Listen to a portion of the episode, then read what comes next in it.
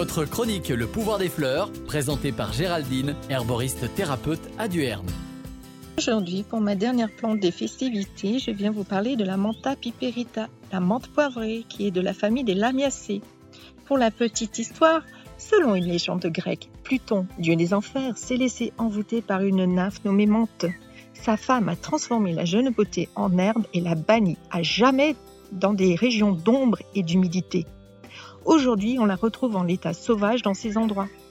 Botanique, c'est un hybride entre une menthe aquatique et la menthe verte. Elle a une tige carrée, rougeâtre. Ses fleurs en épi sont des couleurs rouge-brun. Ses feuilles sont vert foncé et très aromatiques.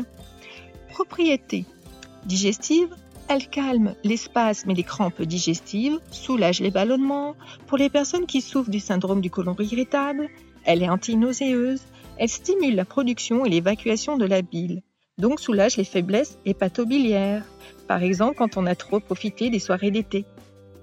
Elle est très bonne aussi pour les rhumes et les coups de froid. Elle régule la chaleur et la fièvre. Pour les migraineux ou le système digestif ou le foie est en cause. Attention, ne pas utiliser contre un avis médical si vous avez des calculs biliaires. Pour les femmes enceintes et allaitantes, à prendre de temps en temps pour le plaisir. Petite phrase subtile, mets du piquant dans ta vie, sors de tes habitudes et tu verras la magie. Merci et à bientôt les amis des plantes.